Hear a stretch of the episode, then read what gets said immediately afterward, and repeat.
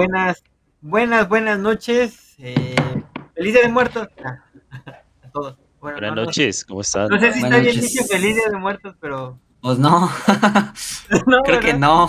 Perdón, perdón. Pero sean bienvenidos al episodio 78 del podcast de Back to Play. En esta ocasión vamos a hablar de el Día de Muertos, como dice aquí arribita, dice ofrendas, calacas, catrinas. El Día de Muertos. Hoy vamos a hablar de San Valentín. Aunque se note Día de Muertos, vamos a hablar del amor y la amistad. Vamos a hablar de... Pues bueno.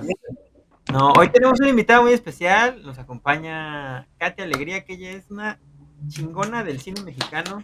Así. Y del cine en general, así Hola, buenas noches. Buenas, buenas noches. ¿Cómo, cómo andan? ¿Cómo están? ¿Qué te digo? No, primero la invitada. ¿Qué te digo? ¿Cómo, sí, sí, sí. ¿Cómo estás, Katia? Bien, bien, muchas gracias. Aquí muy contenta de que me hayan invitado a platicar. Un no, gracias que, aceptaste porque estuvo medio, medio raro, ¿no? Todo de repente, no, ahorita sí puedo, luego ahorita no. ¿Te acuerdas? Sí, sí. sí. Sí, hay disculpa, y fue como que el, como que los canales se me cuatrapearon y, perdón. Sí, no, no hay problema, entiendo. ¿Y qué tal, cómo te ha ido con lo, con el, estabas creciendo un poquito más en Instagram, pero ya no, he visto que estás viendo más reels y eso. Sí, bueno, em, lo que pasa es de que eh, hay que pagar un poquito para que los videos circulen un poquito más o para que lleguen a los espectadores. Es un poco diferente cuando es de forma orgánica, cuando uno empieza.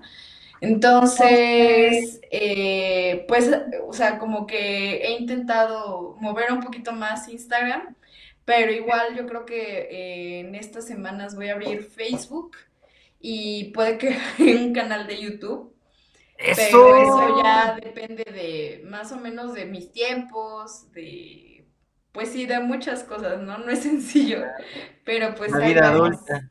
Sí, la vida adulta. Sí, está canijo, sí. Sí, Bueno, déjenle un comentario. Hola a todos, dice Pan. Hola, Pan. Buenas noches. Gracias por Hola, Pan. ¿Qué tal? Hola, hola. Pan, como siempre.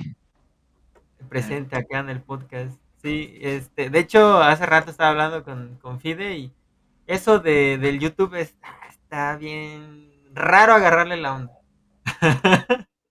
está bien raro, sí. sí, me imagino. Es como de, por ejemplo, en la mañana siempre me levanto y veo redes, ¿no? ¿Qué, pasó? Todo el rollo y de repente ya llegamos a los 100 suscriptores. Y así, ah, sí, 100. Y hace rato entré y 99 y así, ¿qué pedo YouTube? y éramos 100. Pero pues ya, así, y de repente así entramos, subimos, bajamos, subimos, bajamos. Sí, yo creo que es un poco complicado, ¿no? Como que agarrarle, cada red social tiene su, su, dinámica, su lógica, entonces yo creo que es complicado agarrarle la onda a cada una de ellas, pero pues sí hay que, hay que dedicarle un poquito de tiempo a ello. Sí, es de mucha dedicación, es verdad. Sí.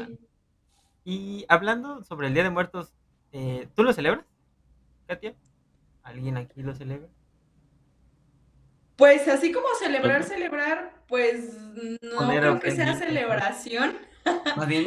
no creo que sea como que celebración, creo que es más bien como una conmemoración y una tradición, ¿no? Y o sea, de que pones el altar y todo eso.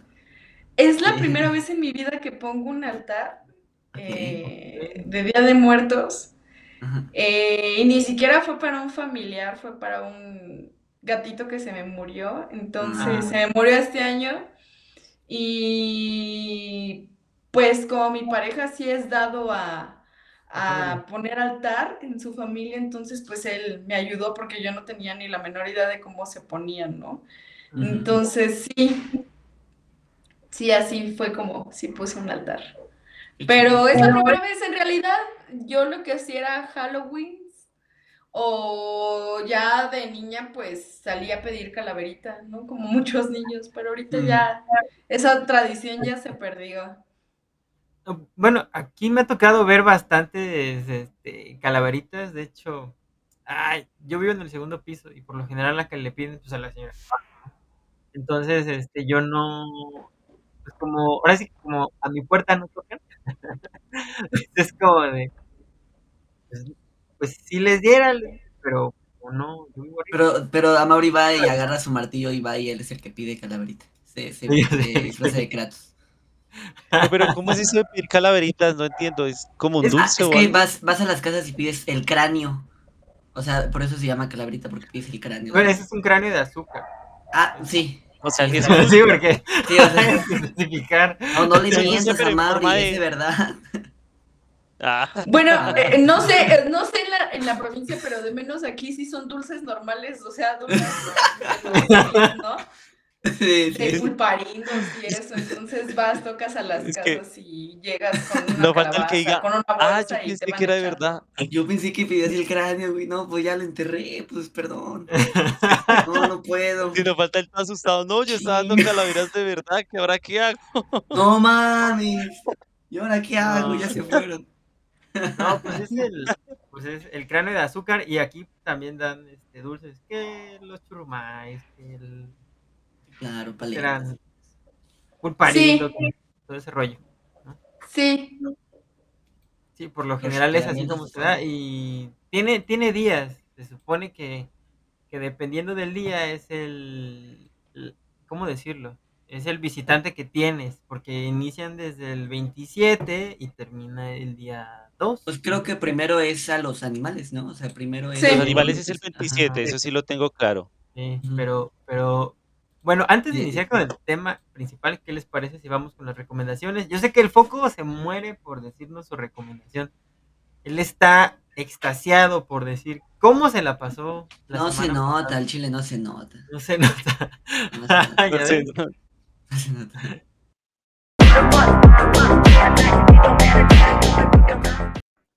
Esa, para despertar, ahora sí, Foucault, dinos, ¿cómo te fue eh, la semana pasada en el cine con at Freddy's? Pues primero que nada, muchas gracias por la invitación. eh, muchas gracias por estar aquí. Katia, un gusto. Este, pues nada, a mí me gustó muchísimo. A mí, a mí en lo personal, ya fuera de eh, a mí me gustó. Eh, y lo digo por fan, ¿no? De, o sea, ya se los había comentado. esta película mucha gente no, no la entendió, o se les hizo lenta, o no les gustó, ¿saben? Entonces, eh, yo, yo, lo, yo lo digo así como que por fan, que esperó ocho años en que saliera, ¿no? Aquel que jugó pirata, pero jugó los juegos. eh, veía los videos, etcétera, ¿no? Las canciones que hacían. Me llegó, por así decirlo, a mi infancia, ¿no? Sí. Comenté que iba a hablar un poquito de, de más o menos cómo va la película. Eh, sí va lenta, eso sí, o sea, sí está un poquito lenta. En cuestión de gore, en cuestión de violencia, voy a decirlo, si hay una escena, no, no se ve eh, explícita, sino es una silueta de sombra, pero sí se ve cómo le par- parten a alguien a la mitad. O sea, sí se ve, pero es la silueta nada más. O sea, yo, yo diría que es lo sí. que más ¿Por la mitad vertical o la mitad horizontal? no, Sí, es no sé. ¿Qué? Estoy preguntando. Es, bueno, esa es una buena pregunta, ¿eh? Pues no me Sí. lo. oh, ay, híjole, pues eh, la cadera, o sea, no se cuenta. Ah, de la cadera. Ajá, sí. Horizontal. sí. Horizontal. Horizontal. Horizontal. Pero no es explícito, pues, o sea, no, no ves tanto. Solo la silueta, solo la sombra. Solo la sombra. Exacto, pero Ok. sí hay escenas como que sí marcan. Yo cuando fui al cine, yo en el cine en el que yo fui, sí mucha gente gritó, sí mucha gente dijo, ah, lo sabía. ¡Ah! No, cosas así. O sea, Entonces, quedaste este, ronco de estar gritando, yo creo. mira. No, ¿Pero por las ronco. referencias o porque de verdad se asustaban? Por las referencias. Es que los sustos eran como un, ay, güey, ¿sabes? Como así como, ay, cabrón. O sea, no eran así terror como La Monja o terror así como... Pues sí, como las vemos actualmente, ¿no? En estas películas sangrientas y todos esos, no, sino son como jumpscares, ¿no? Ujú. Ah, al igual por eso ay, se caracteriza el ¿sabes? juego, ¿no? Sí. Yo, no- yo Ah, nunca he o sea, su terror es... por- corre, porque la neta, bueno, son, son- no son juegos así con la gran historia, ¿no? Porque ya si me lo preguntas, pues la- hasta yo ni me sé la pinche historia porque es muy rebuscada. Entonces, este, son jueguitos como para pasar el rato. Sí, la neta sí, este, son jueguitos como para pasar el rato. Pero, ¿qué más decía? Este, La ¿Qué fue? que partió a la mitad al güey ah, En sí, sí, sí, de forma horizontal, de forma a unos horizontal. 134 milímetros, eh, tomando la regla de tres. eh. Ay, qué, qué específico. Bueno, él quería especificar. No, no, o sea, de cuenta, entra y. ¿no? Ah, ok, ok. Ok, Pero sí, a mí, a mí me gustó, te digo, hubo muchas referencias. eh, eh, si eres fan, aquel oyente que que nos está viendo o escuchando, eres fan, ve a verla. Eh, la verdad, vuelvo a repetir, está inspirada tanto en los libros, está más inspirada en los libros que en los, que en los juegos. Eh, pero sí tiene una que otra referencia, así como que, ah, mira, ya entendí, o la musiquita. O sea, es más, creo que hasta el final, como una, no escena post créditos, pero es una algo post créditos. O sea, que- ¿va a haber otra? O sea Se que dice- posiblemente va a haber otra. Pues de hecho ya hay como palabras, así como voces de que ya hay una pre, pro- pre, ¿cómo se llama? Pre, o sea, ya están escribiendo el guion pues para la segunda. Ah, o sea, ahí en preproducción está una. Preproducción, exactamente. Y contestando tu pregunta de por qué estoy eh, Tonto. ronco, eh, no, no es porque grité, amigo. O bueno, sí, pero fue porque participé en una casa del terror, así es. O sea, Entonces, ¿tú sí. eres Ah, el ¿en malo serio? tú eres el bueno? Sí, sí, sí, no, pues yo era el malo, pues. No, pues ahí eres el bueno. No, claro, no, no, es, interpreté a un padre, a un sacerdote. Ah, sí, Y las empecé a gritar. ¿Mandé? Sí, vi tus fotografías en Instagram. Yo dije, ¿a qué- ¿a qué se deberá esto? ¿Salí a pedir Sí. calaverita? Precisamente. No, dije, ¿a qué crees que acá no somos mucho de. Mira, contestando otra pregunta, no somos acá de altares ni tampoco de calaveritas. Aquí en mi familia. Eh, ok. No, no somos mucho, ¿no? pero. Pero dijeron, ah, vamos a hacer una casa del terror. Y yo dije, ah, jalo. Qué chido. Y, y ya, eso fue lo que soñé. Ah, qué chingón. qué chingón. Eso fue lo que soñé. Bueno, ¿cuán- cuántas, eh, ¿cuántos poquitos le das a esa? A Ay, Freddy's? amor, No me vas a decir que sí, güey. Bueno, dale los Ah. que quieras. Mm. Sí, yo le doy cinco. Sí, le das cinco. Ay, Yo. güey, sí le das cinco, sí, tú le das cinco. O sea, ¿cinco en una escala de 1 a 5 o de 1 a 10? Diciendo Ay, no, fide. Este. Sí, porque no. Dices cuántos focos le das, pero no dices de qué, en qué- en qué escala. Caray, Necesito saber. O sea, del 1 al 5 o del 1 al 10. Ah, eh, sí, sí, de 10, 5, la mitad, para que veas. Ah, ok. órale, órale. Va, Sí, sí, sí. perfecto. Así que en- ahorita todavía está en Sí, cartelera. todavía está en cartelera, vayan. Pero lo más cagado es que como la película se estrenó tanto en cines como en plataforma. Todo está cabrón ¿En porque puedes- plataforma? Sí, pues, o sea, en una plataforma la, la- la- el mismo día del estreno, eh, vía digital, ¿sí me explico? O sea... ¿Pero en cuál plataforma? Ahí va, espérame, espérame. Porque me parece muy extraño. Ay, Fide, tú y tus preguntas. A mí también me parece muy extraño. Sí, a mí me Pues, parece eh, súper extraño. No. ¿Y a ti Ah. te gusta Five Nights at Freddy's? ¿La vas a ir a ver, Katia? No es mi target. no es para ¿No te mí. gustan los mecatrónicos? No, Sí, no, lo que pasa es de que, em, mm, bueno, un familiar que es pequeño, él sí es de verlos, entonces como que nunca me llamó la atención, no, no, no me llama la atención esos, los muñequitos, pues, o sea, sé que son muy famosos, pero nunca me han llamado Sí. la atención, no sé ni cómo va la historia, entonces, no, no, no la he visto, no. Yo creo que no la voy a ver. No, no la vas a ir a ver. ¿Y de jugar videojuegos tampoco? No. No, no, no, hace mucho que no. No, la última vez que yo jugué un videojuego fue hace como cinco años y fue muy mal. Sí, no. ¿Cuál fue? Eh, duda. Ni me acuerdo cuál fue. O sea, solamente sé que jugué videojuegos, pero, híjole, no, ni idea. No, ni idea, no soy de, de jugar videojuegos. Ujú. Más, tu hobby principal es el cine. Sí, es- sí, sí, es que, o sea, casi casi me la paso viendo películas toda la semana, entonces no, No, no es como que yo juegue videojuegos. Eso lo hice ya muy de chica, o sea, que tenía yo 12, 13 años, sí. Y, creo que eso rayando, ¿no? Pero, pues es que desde niña me gustó ver películas y leer, entonces, sí. Sí, no, ahora sí que videojuegos no.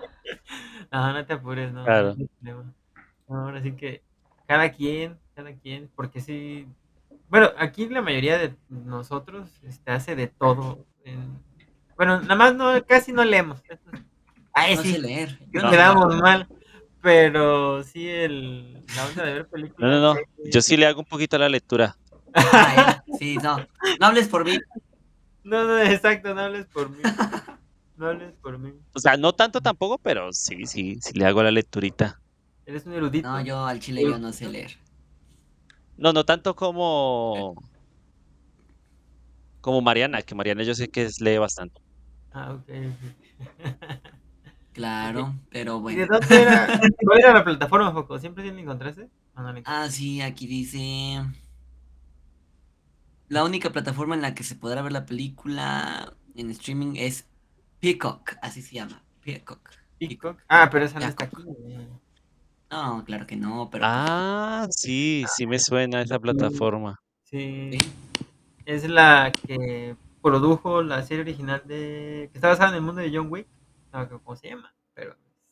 Peacock. Es ese. Sí. Exactamente, exactamente. Pero no hay Como no tengo dinero, soy pobre. Esa misma, esa misma. Esa misma, sí, esa misma. Pero, bueno. es- Katia, ¿y cuál. qué película o serie te gustaría recomendar? Ay, creo que no nos oye. Creo que no nos escucha. ¿No? ¿Nos escucha? No escucho, yo no. Ah, ok, ok. Ah, ok, ok. Va, entonces en lo que eh, regresamos con Katia, pues yo les traigo lo que vendría siendo Killers of the Flower Moon o este aquí se llamó Asesinos de la Luna. No sé si lo ubiquen. ¿A ti solo nomás? ¿Asesinos de la luna? Asesinos de la Luna. O sea, van y No. matan a la luna. Sí, van y matan a la luna, sí. Se suben en una escalera Mm. gigante y van y le disparan. Y ya. Ya, ya, ya.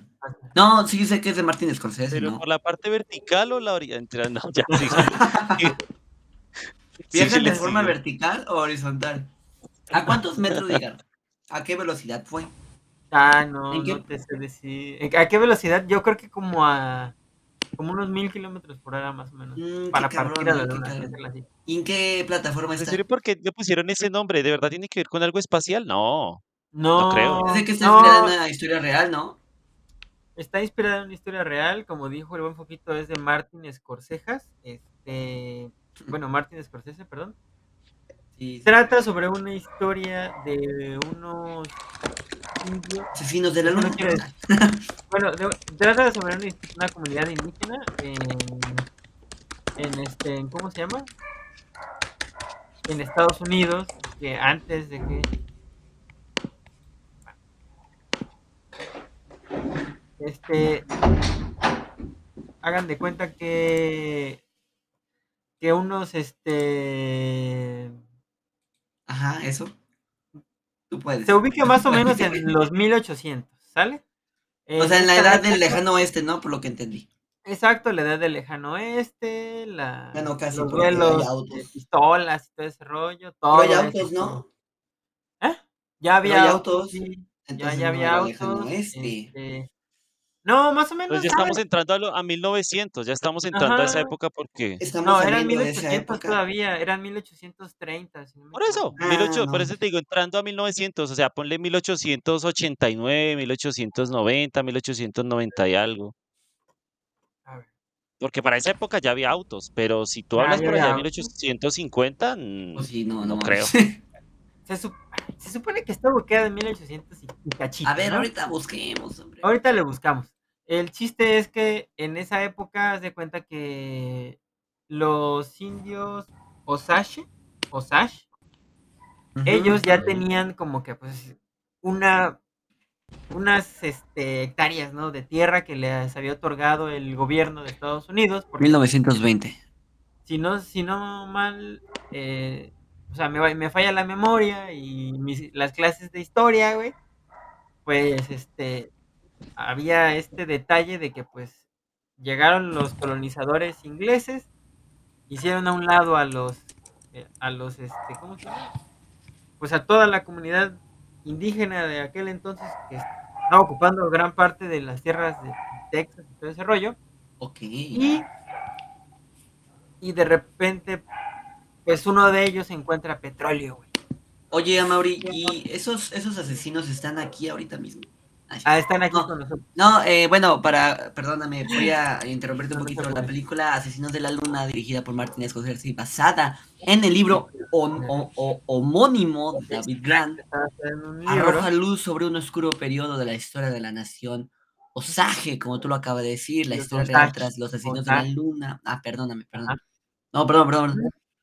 Se desarrolló bueno. entre mí. Sí, perdón. Adelante. Este, no, no te apures. Eh, o sea, la historia va sobre ese, sobre ese periodo de tiempo. Eh, básicamente, ellos encuentran. El reinado petróleo. del terror, así se llama la época. Ajá, el reinado del terror, ellos encuentran petróleo. Eh, y obviamente. Pues, Porque había terror. Ya, pasa un periodo de tiempo en donde ellos viven eh, tranquilamente, prosperan, güey.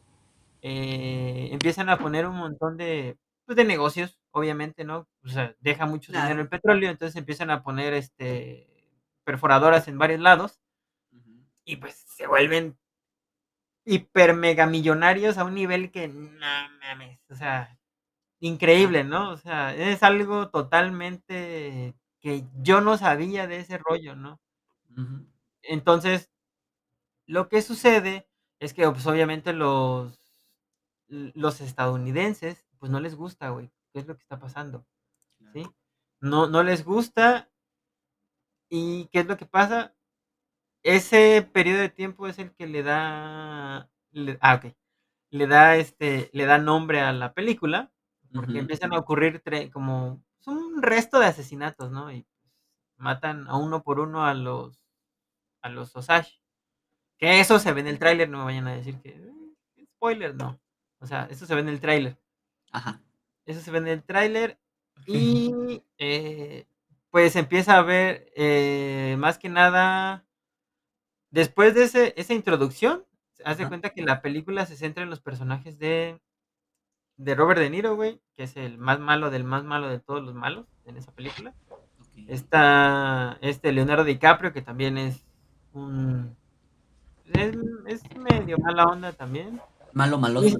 Y malo maloso, güey, se centra en en Molly, que es la persona la el personaje principal de la película, Ajá. y en el cual, este, pues, tiene, pues, muchas riquezas y por eso se centra en la en ella, ¿no? Claro. Y, pues, después de todo ese relajo, eh pues, básicamente te retrata el lo que pasó con este señor de ay, güey, se me fue el nombre. El personaje de de Robert De Niro, ¿no? Es para no hacerles el cuento largo, combina, como un es como una historia de gángsters, vaqueros, güey. Y y, ¿qué vendría siendo, güey? Ah, ¿qué será? Algo así como ¿Spaghetti western? No, esa no la he visto. Te la debo. Pero algo así como la de Ay, el nombre, güey, la de Mel Gibson, la de donde tiene la cara pintada de blanco y azul. Mm, Corazón valiente, exacto, gracias. Corazón valiente. Más o menos, más o menos sobre eso. Y Mart y Martin Scorsese tiene una participación al final que la neta está muy chingona. ¿Ah, sí sí sale Martín? Sí sale hasta el final, pero, ah, No. dura 3 horas y media y no, está, pero sí.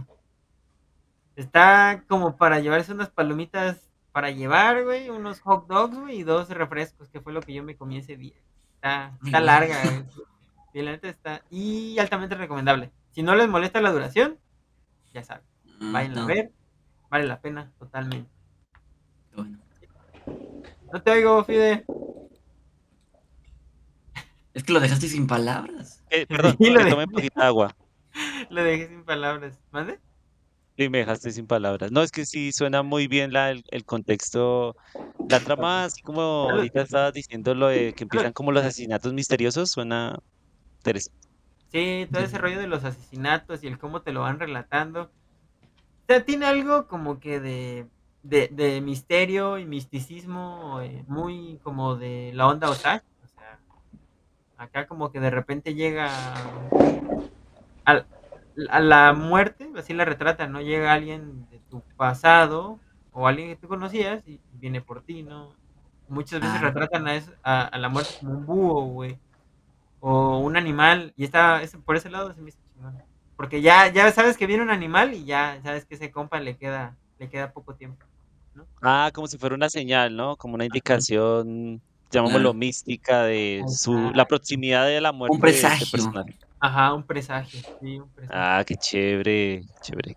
Y está buena, vayan a ver, totalmente recomendable. Y este, Es que, es que Martin Scorsese, Scorsese, perdón, perdón. Nada más voy a decir, sí tiene muy buenas películas. Y no se me hace raro que duren como tres horas, ¿no? Porque, por ejemplo, la última que vi de él, que fue la del irlandés. Igual, No la he visto. casi, tre- casi tres horas igual. o sea, sí me la tuve Sí, que ver. No, esa duró cuatro. Ah, ahí está. Cuatro horas, sí, sí, sí. Sí me acuerdo porque sí la tuve como que descansar un poquito y volverla a ver. no, Sí, sí, sí. no, yo no. O sea, no he visto la del irlandés.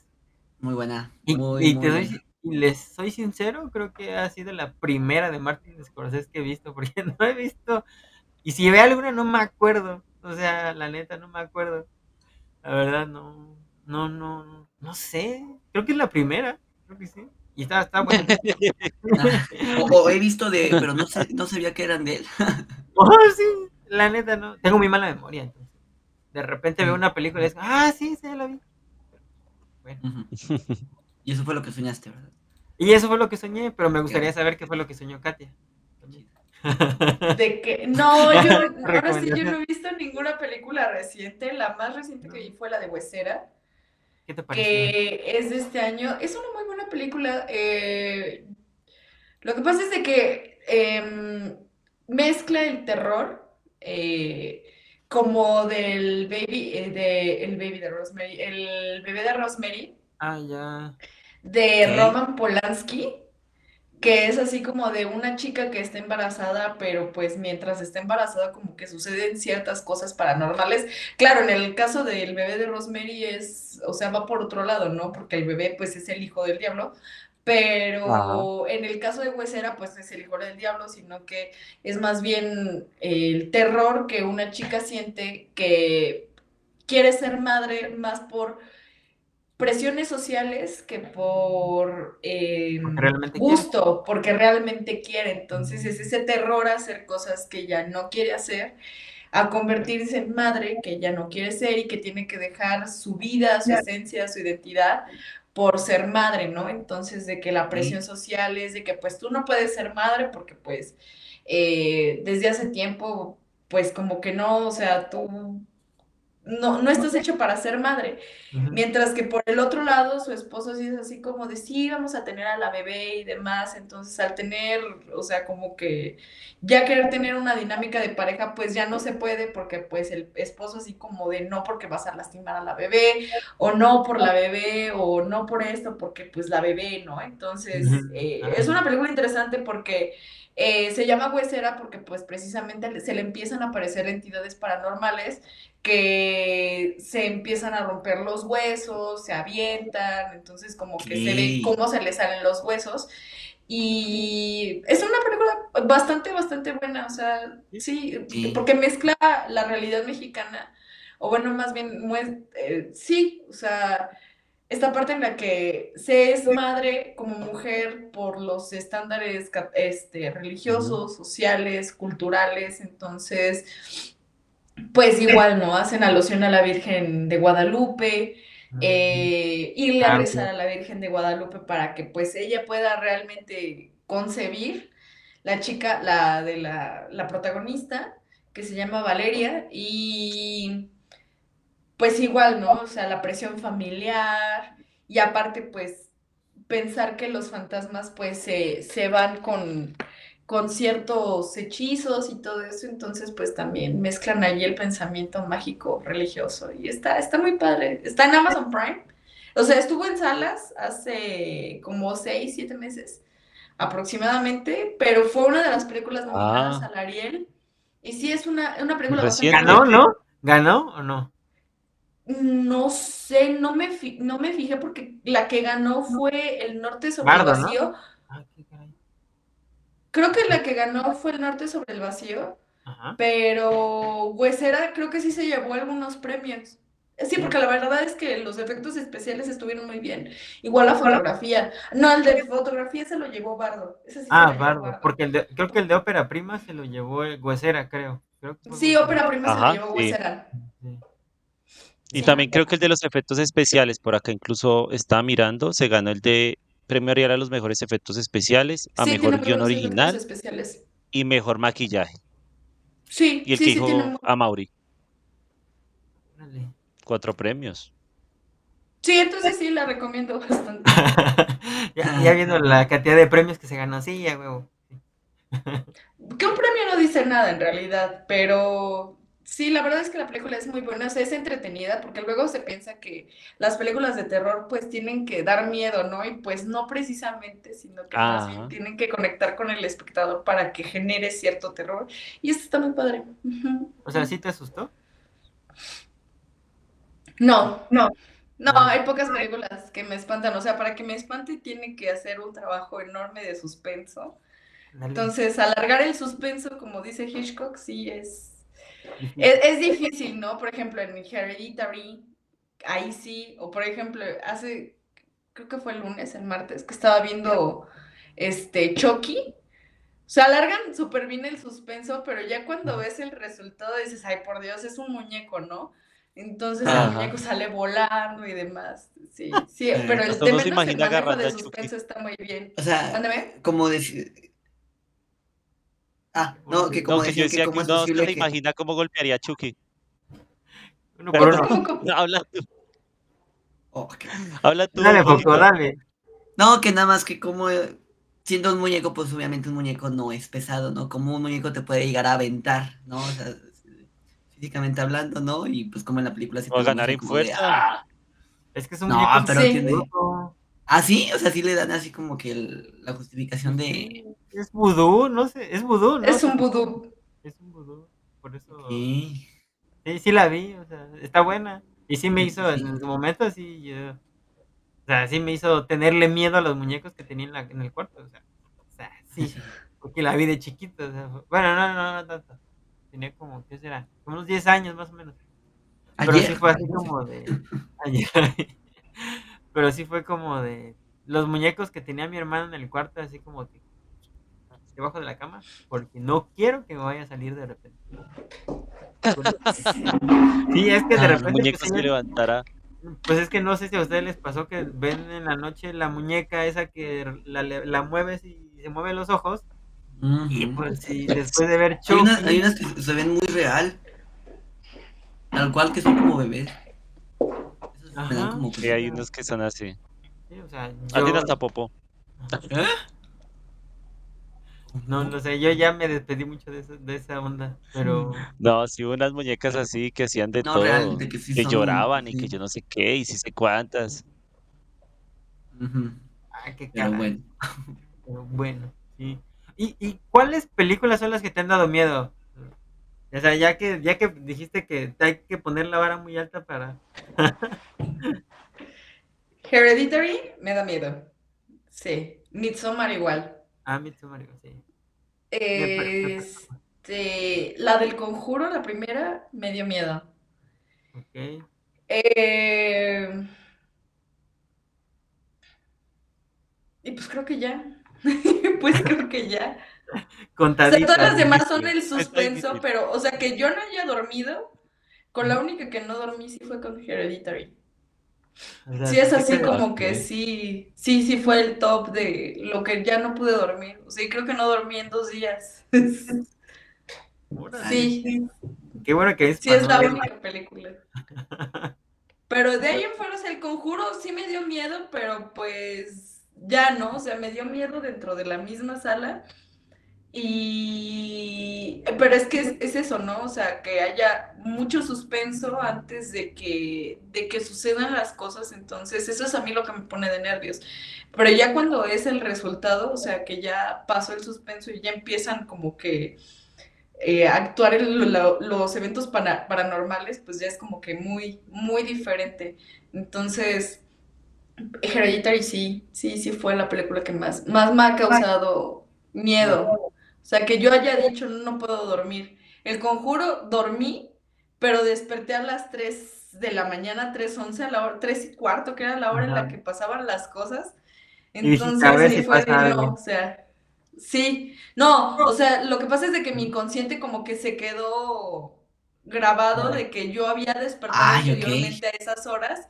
Entonces, o sea, fue más el juego de mi mente, ¿no? Pero Ah, hasta ahí. Ya en mi mente, no, sí como la dormir. película, no. Sí, sí. O sea, yo he despertado esas horas y después de haber visto la película fue así como de está pasando, ¿no? Entonces, No, mames. Claro, pero sí. ya como que me calmaba y me volví a dormir, no, no, no, Ah, Como si nada. sí. Por ejemplo, igual, ¿no? O sea, que alargan bastante el suspenso es en el primer capítulo de la serie de Jeffrey Dahmer. Entonces, ahí, por ejemplo, o sea, ese capítulo ahí sí, ya llegó un momento en el que dije, ya mejor le voy a quitar, pero no, Ajá. continué y sí acabé la serie, porque Ajá. sí, ya, ya estaba yo, pues sí, muy espantada, pero ya, o sea, cuando, bueno, vieron la serie de Jeffrey Dahmer, ¿no? claro. Los ¿No? dos primeros. En mi caso no la he visto, No la verdad, completa. No la Bueno, terminé. pero- Bueno, o sea, sí sé en qué acaba el, el caso. O sea, No, o sea, sí, pero por ejemplo, el primer capítulo está muy bueno porque alargan toda la tensión, alargan todo el suspenso y cuando uno piensa que ya van a pasar pues las cosas feas, ya no pasan, ¿no? Porque llegan los policías y eso, Ah. perdón, ya lo spoileé, pero pues sí, o sea, está, está muy bien el, el primer capítulo, entonces. Sí, me acuerdo de esa parte. De cuando le dice, ah, vente, vamos a ver El Exorcista 3. Sí, El Exorcista 3. Qué pedo. Sí. La peor película del mundo, güey. Yo no sabía que No he visto El Exorcista tres. 3, he tenido muchas ganas de verla, pero no, no la he podido ver. Yo esperaba que fuera esta temporada, pero pues a ver si se me hacen los próximos días ver El Exorcista 3. Dicen que es la mejor de todas. ¿Sí? No. Sí. Yo, bueno, difiero. Difiero mucho. Pero ojalá. Siempre he escuchado que es la primera, ¿no? Que la gente admira es más la primera por la ser es- la primera. Pero Pero sí, no. La 3 sí. Mm, Se aleja mucho del, de la onda del exorcista. Mm, ok. O sea, para no, para no spoilear, se, se aleja mucho de la onda del exorcista. Pero, Ok. pues, pues en lo personal, pues no me causó nada. Ah, sí, bueno, pues, Sí, a ver. no me causó nada. Está medio. Ah, te, te- te- te levantaste también a las 3 de la mañana, pero fue porque pusiste la alarma a esa hora. Ah, Ah, yo creo que Sí. sí. Hay que levantarme. Claro. no claro. puede ser. Ah, me levanté a las media, 3. Ah, es la alarma. Ah. Sí, pero no, o sea, o sea, y ya no la he vuelto a ver. Y me acordé de esa película precisamente porque sí vi ese episodio y dije, ah, no manches. Sí, Sí. pero, ¿qué les parece si continuamos al tema principal? Que en este caso es, pues, como ya saben, pues, el Día de Muertitos. El Día de los Muertitos que para algunos es eh, cosa de celebración en algunos aspectos y, más que nada, eh, yo, bueno, o personalmente, eh, creo que en algunos aspectos sí es como que la onda de celebrar, hacer el altar, claro, Eh, de recordar. de recordar también, es algo muy, o sea que personalmente me gustaba mucho de chico, ¿no? quizás porque no tenía, no tenía todavía quien este eh, ponerle su altar, ¿no? Y cuando te pasa de que ya tienes a alguien a quien ponerle el altar, pues como que cambia, ¿no? Totalmente el contexto de por qué pones el altar. Pues es que, mira, es bonito. Porque como tú dices, no, como lo estamos hablando, el Día de Muertos es para recordar a los que ya no están, ¿no? Sea quien sea, amigos, familiares, hermanos, primos, mascotas. Eso es como que lo bonito de este, de este día y del de ayer, ¿no? Que, ¿cómo le damos ese significado? El agua, mm, las cosas que les gustaban, su comida favorita, ¿no? El cómo, vuelvo a repetir, no damos como esa justificación de las flores eh, para guiarlos hacia el altar, ¿no? Su foto, todo esto, ¿no?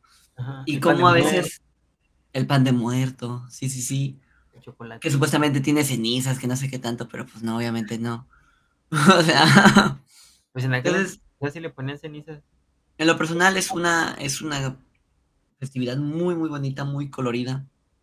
La música, um, las luces, todo, todo. Y más gracias a este, al cine, ¿no? Que nos ayuda como a entender, ¿no? Sé que voy a dar un ejemplo muy, muy nulo, pero Coco, aunque sea de estadounidense, pero sí muestra lo que es Día de Muertos, ¿no? O sea, ¿sí? los tamales, lo que es. No mames, Amaury. ¿Cómo no has visto Coco? Dicen que te hace llorar y pues no quiero ir a llorar al cine. Ay, no mames. No, no lo he visto, o sea, Pero, Pues llora en tu casa, la alquilas y lloras en tu Güey, casa. pues tienes Disney Plus. ¿Qué pedo? Sí, ya, lloras ya, con tus gatos. Sí, la neta no lo he visto. Le he evitado, le he evitado porque. ¿Cómo que las evitado? Sí, porque dicen que sueltas. No, dinos la verdad, ¿qué has evitado? ¿La película o lo que te va a generar la película? Ah, lo que me va a generar la película. O sea, he evitado la película No por lo que que me va a generar. Entonces dije, no. Sí te da ese sentimiento. Yo no lloré así como de moquiento, pero sí te da como, ay, güey. Sí, o sea, es, es eso, es, lo, es para eso, ¿no? Por- Porque eso vende, Sí. técnicamente. Sí, sí, sí genera ese sentimiento, la verdad. Pero de lo que yo leí, Yo la vi en un pues, bus. En un, en bus, fíjate. O sea, y está cañón como... sí, sí. y es más, ahí va. ¿Cómo un colombiano puede ver el Día de Muertos? ¿Allá lo festejan? Aquí no hay como tal Día de Muertos, pero el, el primero de noviembre es el Día de Todos los Santos y como Colombia sí tiene esa tradición también católica, esto se conmemora también y el día 2, o sea, hoy.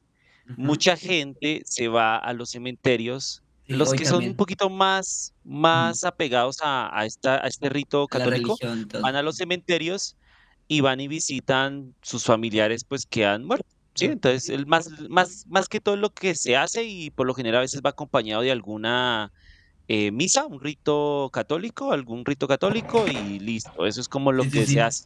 No es como tan profunda, tan marcado como lo es en México, que aparte tiene una herencia indígena todo este aspecto de- del Día de Muertos y por, digamos que acá no es tan así, o sea, no es tan así, es mu- más católico y más en ese sentido de, pues sí, vamos, visitamos familiares que estén, que hayan fallecido eh, y se hace una como una misa y hasta ese punto, pero por ejemplo como ustedes, que a mí me parece tan bonito que por ejemplo el día 27 sea el de las mascotas, a mí me parece eso, no sé, como tan chévere y tan, pues como que se incluya a otros seres vivos que no, no necesariamente son personas Claro. me parece tan interesante porque no sé si de cierto modo eso también fortalece un poco el vínculo entre los humanos y sus mascotas y Pues como es que genera fortalece ese respeto que debemos tener también hacia, pues, hacia los seres vivos de todas formas porque Claro. pues por lo menos aquí en Colombia hay mucho todavía mucho animal callejero, gente que bota los animales, que los tiene amarrados en una terraza.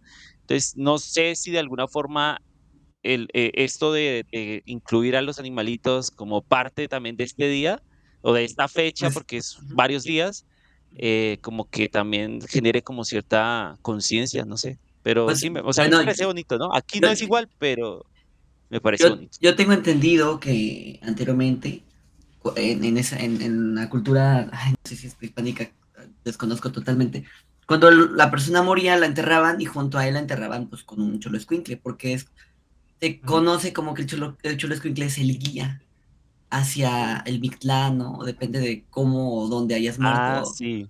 Entonces, creo que va por ahí, ¿no? Como que la relación con, con el animal, con, la, con el perro. Entonces lo, lo enterraban a la persona junto con, con un escuincle y su comida, ¿no? La comida que le gustaba. Exacto. Y eso fue lo que soñé. Este Facu, Ah, qué caray. No puede terminar algo serio porque empieza. No, pero sí es cierto, sí es cierto, sí, sí, neta, sí, creo- si mal no me equivoco, sí fue así. Neta. O sea, que sí los enterraban con un perro, con un cholo escuincle, porque el cholo escuincle es como el guía. Con- no, como en Coco, pues. Sí, mira, y aquí ya me pusieron la decepción a Mauricio. Sí, a Mauri, no, no friegues. Voy a ver Coco y le voy a hacer reseña. Para que- No, vas a verla en vivo, güey. No, no. Ay, voy a No, verla no. en vivo. Solo ve Coco, sin reseña, por favor. no quiero reseña, cabrón, quiero que la veas. La voy a ver. ¿Desde cuándo la estoy viendo? Pero ¿Cuál? Dices que no la has visto. ya sé, o sea, ¿desde cuándo estoy queriéndola ver? Y así te haces Pero llamar mexicano, qué decepción. Ay, la película es gringa. no te hagas. Sí, ya sé. Ya sé, ya sé, pero sí, en cierta parte dan esa esencia mexicana. En lo O sea, sí, o sea, sí. O sea, no. No pones saltar, pero sí. O sea, sí sabes lo que significa. O sea, sí. No pongo altar, pero recuerdo. Hace rato, a- ayer publiqué una foto de mi abuelo. O sea, no, yo en lo personal ni mi mamá tampoco somos de altares, pero mi tío sí. Mi tía que vive en Estados Unidos también lo hace. O sea, es lo chido también que trajo o llevó la cultura allá. Entonces nos mandó una foto de soltar. Y pues era mi abuelo, su abuela, ¿no? Familiares de allá de Estados Unidos también. Entonces, también como que hizo, hizo como que allá también se les pegara como esa, esa pues ese, ese toque, ¿no? De, de- de Día de Muertos. Sí, pues es. Sí, sí, eso es verdad. En el documental ese que ustedes me recomendaron que habla de los tacos, pero de cómo es la cultura de los tacos fuera de México, o sea, en varios lugares de Estados Unidos. Ajá. En el segundo capítulo, creo que una señora habla, tiene un altar así grande, con varias, como Ah, sí, de siete niveles son. eh, Varios niveles. y tiene, o sea, varias cosas y ella como que incluso antes de abrir su, eh, perdón, abre su tienda, entra, hace como una, ¿qué? Una ofrenda a la Santa Muerte, creo algo así es que la llama ella, Mm, ok. y no sé qué más hace y, y pues abre su negocio. Y Ah, cuando es es el Día de Muertos le hace más cosas ahí, le pone cosas, varias cosas, comida, o sea, varias cosas. Mira, lo de la Santa Muerte no sé. De lo que yo tengo entendido no tiene nada que ver. Bueno, no sé, vuelvo a repetir, ¿no? Pero yo, yo leí, ¿no? Que supuestamente es como una representación de Mictlantecuhtli, que es el dios de la muerte, etcétera. ujú. Y pues eso, no, no, no te sabría decir más, pero sí, es, hacen eso. O sea, el altar tiene como siete niveles. O sea, puedes hacerlo de, de cinco, Pero- de los que tú quieras, ¿no? Pero. Sí, sí, sí, el máximo son siete. Y pues sí, como tú dices, ¿no? Comidas, agua, A en papel lo que le haya picado. gustado, papel picado. No puedes Sí, poner ni negro ni morado, creo. El color, esos col- dos colores no, porque no, no van con esa. Pero ¿por qué papel picado? ¿Qué tiene que ver el papel picado? Ah, ah, bueno, es que el papel picado es acá un tipo como de artesanía que se hace con papel maché, que es como una figurita. No es con papel china. Ah, ah, gracias, papel china. Y es como una figurita que, o sea, su nombre viene de una foto, una foto para que la, que la vea. Su- Ajá, su nombre viene de Para que nuestros televidentes la vean. como agujeritos. Porque lo pican. y esos agujeritos forman una, pues una figurita. Pues, Ah, ahí. ya estoy mirando. Ok, ok. Pensé que era picado como de que coges el papel así, Ah, lo picas no, no, Ah, tampoco estamos tan locos. Sí, sí. Ok, ok. Sí, es tiene más, como unas, unos, unos diseños, ¿no? ¿Mande? Son como Sí, o unos sea, los diseños, ¿no? diseños son como de calacas, de catrinas y todo eso, pero se hace con martillo y cincel. Actualmente lo hacen a láser, ¿no? Porque ya es muy, pues sí, o sea, tienen que sacar grandes producciones, Claro. pero antes el tradicional se hacía con martillo y cincel y así iban formando la figurita con puro martillo y cincel, así. Qué chido. Sí, Pero también en papel o es eran otro tipo de material. no es el mismo papel. Eh, sí, y lo hacían con Y martillo. creo que el papel pues, es un poquito frágil, ¿no? Ese papel, entonces sí era más Sí, es frágil. Sí, es un papel frágil. Sí. Sí, pero eso Sí, de de hecho, láser, al más yo dije, "Oh, mínimo aire se rompe, entonces. Sí, sí, sí. Que de hecho, dato chapoy, actualizado".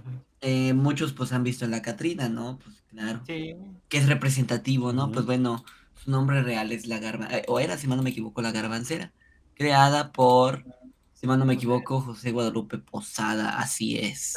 Que también, pues bueno, él, él es como muy famoso por sus calaveras. O sea, él, él, él era un caricaturista que en, en tiempos de Porfirio Díaz, el, en, en el cual él pues daba su opinión, por así decirlo, o hablaba de, lo que pasaba en, en, el entorno pues político y social, eh, con calaveras, con calacas, que de hecho también hay una noticia del baile de los 41 que es igual, calacas bailando y todo eso.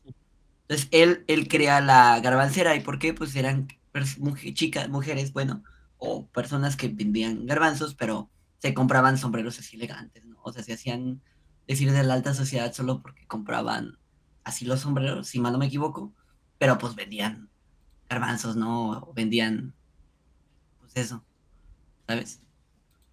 Sí, y eso fue lo que... Da, ya. De hecho, sí. Es ¿Cuánta historia sí me la has contado? ¿Sí? Ah, no me acuerdo. ¿Ya ves? Sí, es, es, muy interesante el origen de la Catrina, realmente. Sí. De hecho, sí, aquí sí. en Aguascalientes, es este, aquí, de aquí es este José Guadalupe Posada, acá tiene su casa, que tiene varias de sus obras. O sea, es un museo, su casa, ¿no? Entonces tiene varias de sus obras, güey, tiene lugar Muy buena donde... inspiración. Ajá, o sea, su básicamente está casi intacta y pues puedes ver varias de desde el lugar donde él hacía sus dibujos, este, su, su baño, su cama, güey, todo. Entonces, o sea, de hecho hay un recorrido aquí que te lleva por la casa de él, eh, que está en el centro, te lleva al Museo de la Muerte, que también está en el centro. Uh, fíjate. Eh, hay un, aquí hace una festividad que se llama el, ay, ¿cómo se llama? El Mercado de los Muertitos, eh, y te llevan a, a, ahí como que a comprar que pan, dulces, este, hacen actividades, este, todo enfocado al día de, eh, al día de los muertos, y también parte del tour es que te llevan a un, a, aquí hay un cerro que se llama el Cerro del Muerto, güey. Entonces te llevan a alumbrarle los pies al muerto. ¿Cómo es eso? Eh, eh, es de noche, o sea, te llevan de noche, güey, y llevas tus lámparas. O sea, de ahí el nombre de que es este alumbrar los, los pies al muerto. Y en el recorrido, pues ya está como que como que hay ciertas paradas y en cada parada te dan un te cuentan una historia típica de la región. O sea, por ejemplo, hay una de un aquí había de que, que había un ladrón y que el como el Robin Hood, güey, me- Mexa, bueno, hidrocálido, porque así le dicen acá. Claro. Como el Robin Hood hidrocálido. sí, así le Ok. el Robin Hood hidrocálido, güey. Entonces te cuentan ese tipo de historias y al final termina donde te digo que es el, el Festival de los Muertitos. Y bueno, sí, nada más, eh, perdón, perdón. Amaury, nada más como para complementar, hablando de Posada. hablando de la Posada justificaba su obra, ¿no? Como que la, la muerte era democrática, porque Ajá. mm, ya que a fin de cuentas, fuera morena, rica o pobre, toda la gente acababa siendo calavera. Hola. Claro. Hola. Eh, ella no se pone a, a mirar, hola Edna, a mirar eh, estrato social, ni Sí. color de piel, ni nada de eso. Es para todos igual, por eso es democrática, claro, tiene sentido.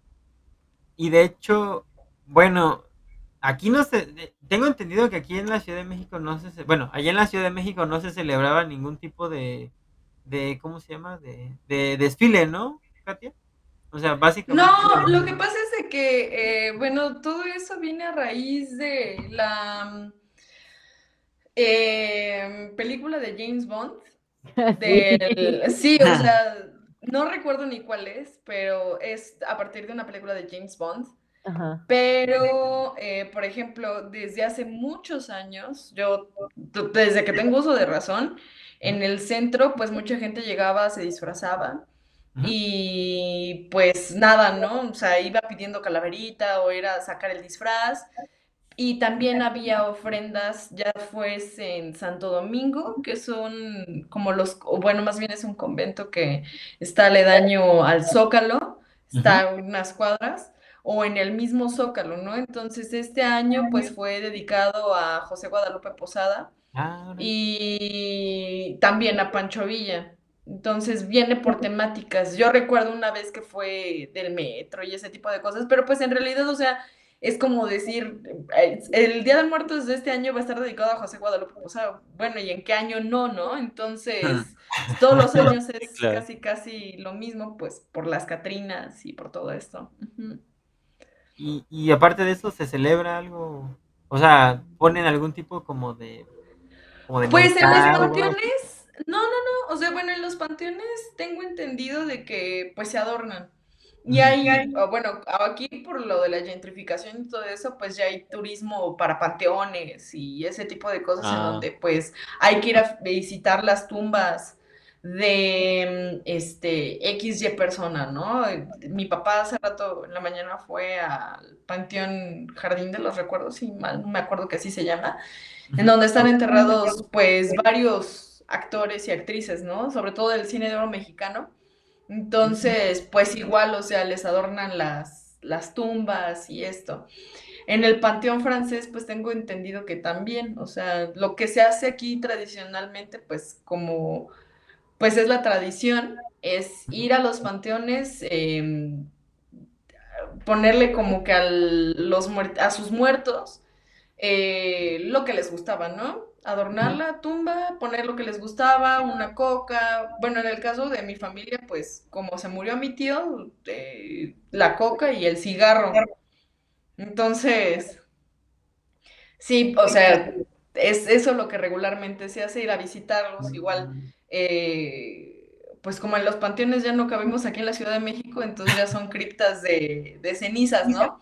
Entonces Ah, en las cenizas sí. igual van y, y se, se, este, se ponen pues ciertas cosas. Sí.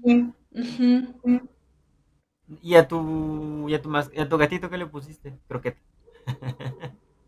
No le puedo poner nada porque tengo una gatita. Entonces la gatita se sube al, al altar y pues, o sea, se vaya a comer las cosas y Sí, pues entiendo. no. Por eso no le puse nada, nada más puse sus cenizas, su collar, sus juguetes y pues ya fue todo lo que, lo que le puse a mi gatito. Ah, qué bonito. Sí, Está bonito. Sí. Yo vi un video así de un perrito. Pusieron un altar para otro perrito y el perrito se empezó a comer la comidita que le dejaron en el Ah, altar sí. Sí, sí, sí, lo vi también. Está, está muy padre. Sí. Ok. Bueno, eh, te preguntaba lo de los desfiles porque sí, o sea, es irónico que de repente aparece en la película que pues, se hacen se hacen este desfiles y festivales y cuando realmente antes no era así, ¿no? No, de hecho, eso, o sea, eso de hacer los desfiles, creo que yo fui al primer desfile que se hizo, o sea, ya oficial después de la película de James Bond, que esto debe haber sido por ahí de 2016, 2015 más o menos. Y tengo las fotos, ¿no? Pero pues es que todo es a partir de José Guadalupe Posada y las Catrinas y esto, pero pues porque mu- mundialmente es famoso aunque el señor murió pobre, entonces Claro. sí. Sí, Es muy triste. Sí, de hecho es No una historia eso. bastante interesante, pero sí, sí.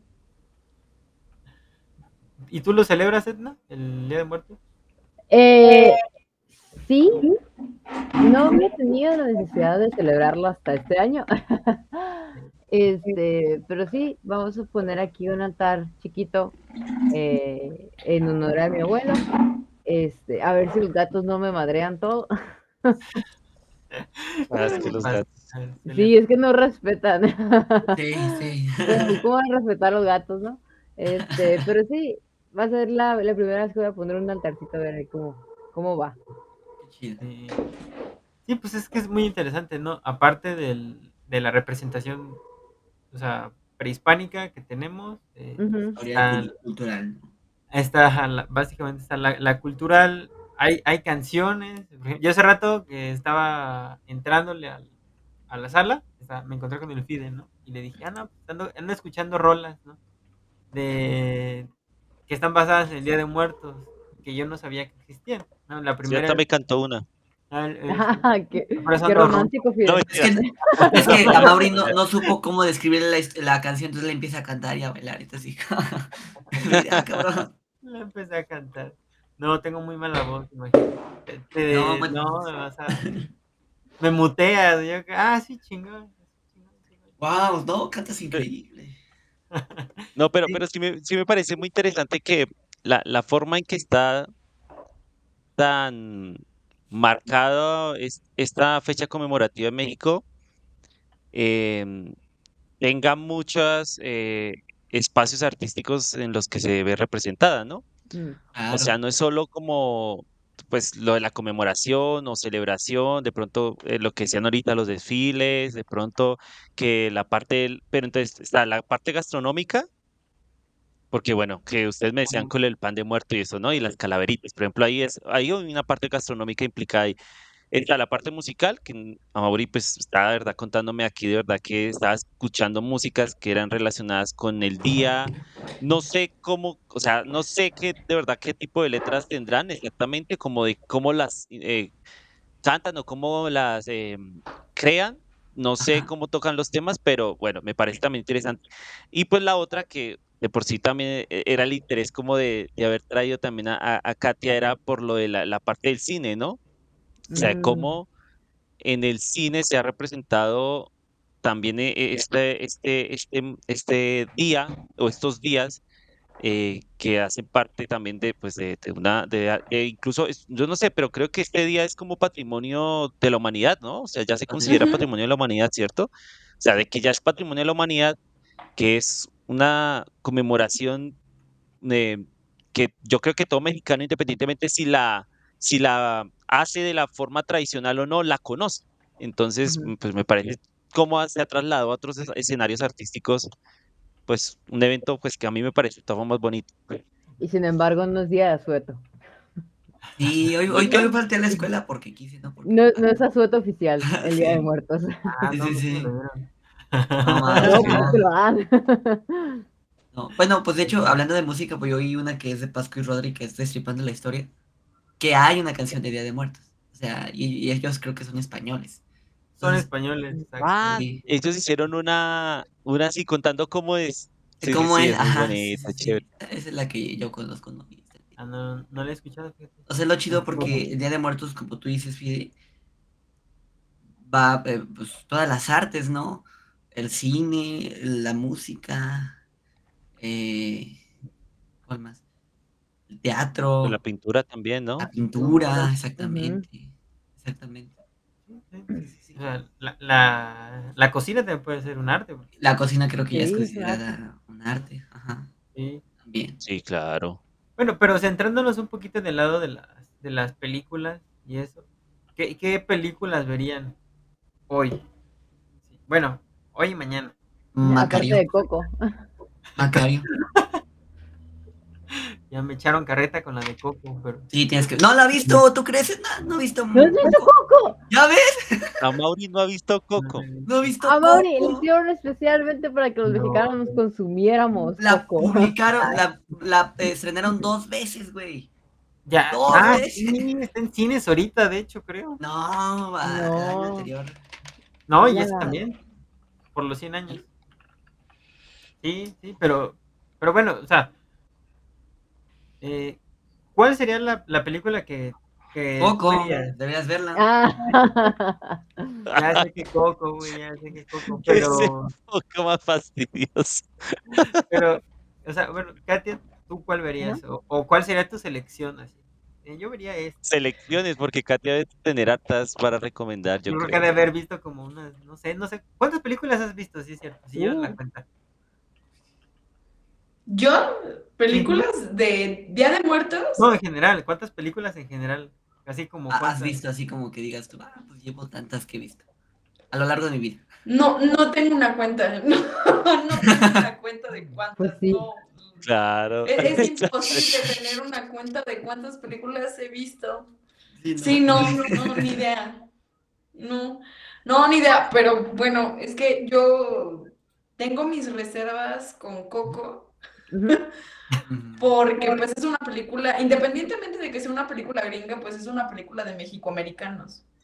Sí. Entonces, es una forma de retratar cómo México se ve en el extranjero a partir de las personas mexicanas que migraron eh, pues de hace tiempo a Estados Unidos, ¿no? Y esto pues estoy pensando en gente que emigró de los 50 a la fecha, que se llevó con muchas, se, se fue con muchas tradiciones, o sea, no nada más es este el Día de Muertos, que es lo más representativo porque es bonito, porque es colorido, por las flores, por el exotismo, ¿no? De que también, eh, no sé si alguna vez han tenido la oportunidad de estar en el extranjero, pero sí, sí, o sea, cuando uno habla con alguien extranjero, sea estadounidense, europeo, eh, asiático, uno dice, no, pues es que la festividad que más nos representa es el Día de Muertos, y es así como de, ¿qué es eso? O sea, ¿cómo, que Día de Muertos? Y lo primero con lo que le relacionan es Halloween. dice, no, o sea, el Día de Muertos, pues uno come pan de muerto. ¿Cómo que pan de muerto? O sea, pues que matan a alguien y se lo comen, lo hacen harina, ¿cómo no? Entonces, sí, o sea, sí es, sí es un tanto exótica la, la, la, la festividad, por precisamente por esto, ¿no? Por ser Día de Muertos, porque se festeja a los muertos, pero pues porque en México hay una tradición de burlarse de la muerte. Eh, y que pues, o sea, Coco sí tiene como que los elementos, como es el pan de muerto, el, la, la, flor de cempasúchil, este, la tradición de la familia, pero también pues genera, o más bien tiene muchos estereotipos acerca de la familia mexicana, que es este, la mamá con las chanclas eh, aventándosela a sus hijos. Ah. Este, o que también, por ejemplo, y digo, no está mal, ¿no? Porque la historia funciona, pero pues al final el punto de vista de quien se está redactando, pues no es de una persona mexicana, y que también no es algo, este, pues fundamental, ¿no? Porque pues ya la cultura mexicana ya, pues no es así como decir es pura, pura, pura, sino de que todo el tiempo se ha ido nutriendo de muchas, muchas, muchas otras cosas. Este, o sea, no es algo genuino, entonces se ha ido nutriendo con Halloween, se ha ido nutriendo con otras tradiciones entonces, pues esta es nada más, la película de Coco es una visión acerca de familias que emigraron a Estados Unidos y por eso es de que no es que si no le pones la foto no puede llegar a la, no puede llegar al, al este, al altar, ¿no? No puede llegar al mundo de los vivos porque no está su foto, entonces es como las aduanas en mm. Estados Unidos en donde no sé si han tenido la oportunidad siquiera de verlas en la televisión o en internet, pero son aduanas así donde pues no pasas, o sea, si no traes tus papeles vigentes o si no, si te faltó algún papel o en el consulado estadounidense, este, si no, si no estás diciendo, si no me estás demostrando lo que me estás diciendo, entonces no tienes chance de pasar a Estados Unidos, ¿no?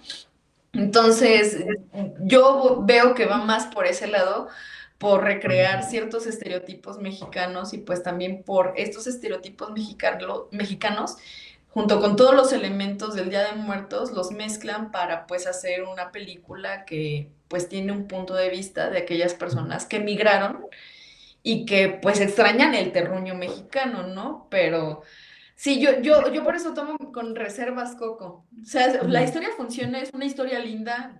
Digo, no es obligado que la veas, pues ve lo que quieras, ¿no?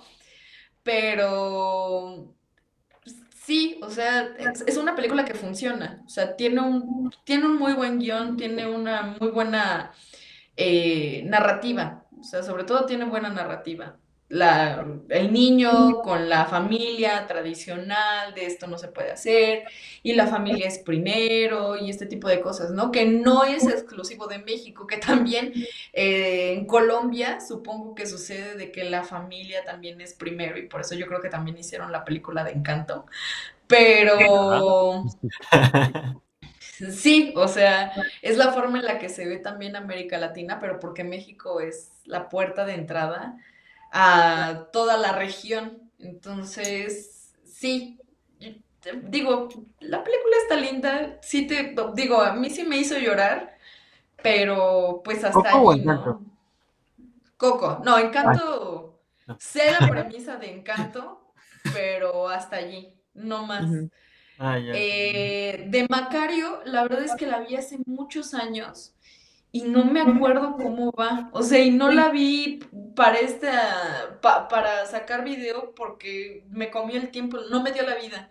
Pero Macario sé que la vi hace muchos años y, o sea, es una película que también funciona, pero porque, bueno, híjole, pues es que hay que remontarse a otras películas que se hicieron en México Sí, claro. desde pasada, desde la revolución, sí, desde la revolución hasta que llegamos a Macario, porque pues ahí se dan una serie de procesos en donde no es nada más el cine o el Día de Muertos, porque pues cómo se da a conocer ante el mundo. O sea, es la de las festividades mexicanas que más se conoce ante el mundo, y yo creo que esa va de la mano con la Revolución Mexicana. Entonces,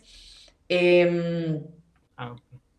para, por ejemplo, eh, en la re- hay un documental que se llama Memorias de un Mexicano. Creo que ahí salen como que las primeras calacas, pero después eh, llega un ruso a México eh, que se llama Sergei Eisenstein, que él filma que viva México.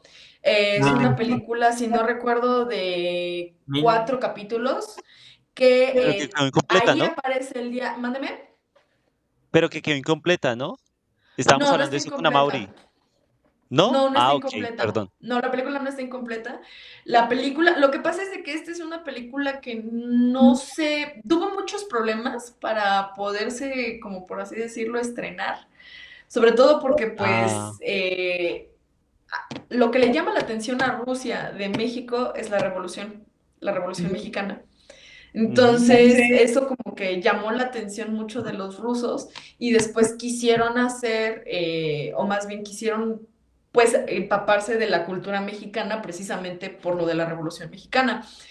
Eh, aparte de que, pues, Diego Rivera, el Mm, pintor, sí, sí. Ajá.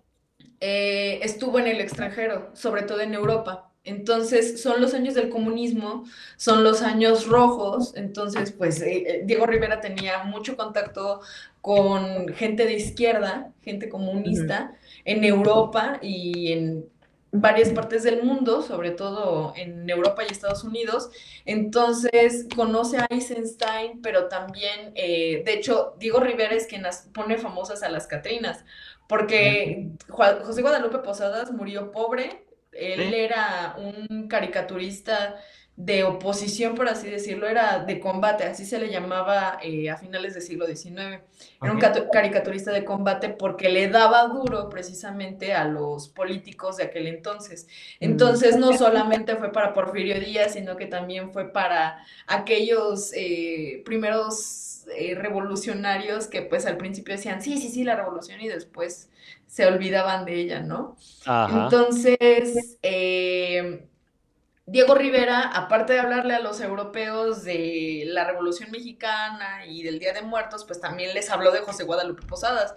Entonces, eh, él es de las primeras personas como que va, va difundiendo la imagen del Día de Muertos. Mm, ya. Entonces, eh, llega Eisenstein, hace la película, la filma, eh, como era rojillo, pues venían tras él, pues Estados Unidos, ¿no? Eh, ¿cómo era posible que México estuviera albergando a ciertos comunistas? Y esto también pasó con Trotsky. Entonces, este, por este lado, pues es así como, pues más o menos se abre un caminito el Día de Muertos en, en, en, en el mundo, ¿no? Y se difunde a través del cine. Y luego llega Macario. Entonces, Macario al representar la muerte, que le habla a un señor que pues tiene hambre y así, y así, y así, este, esta película se va al Festival de Cannes y es nominada y también es nominada en, en los Óscares.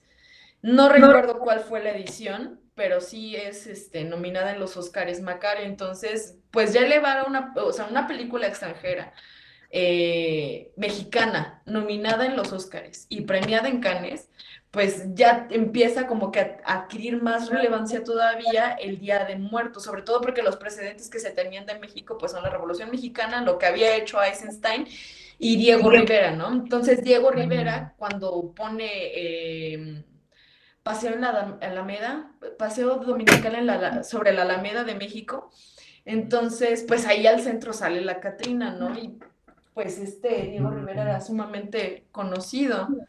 Entonces, Fue como se vuelve. pues allí son como los pininos del Día de Muertos. De allí, o sea, eh, vinieron otras películas.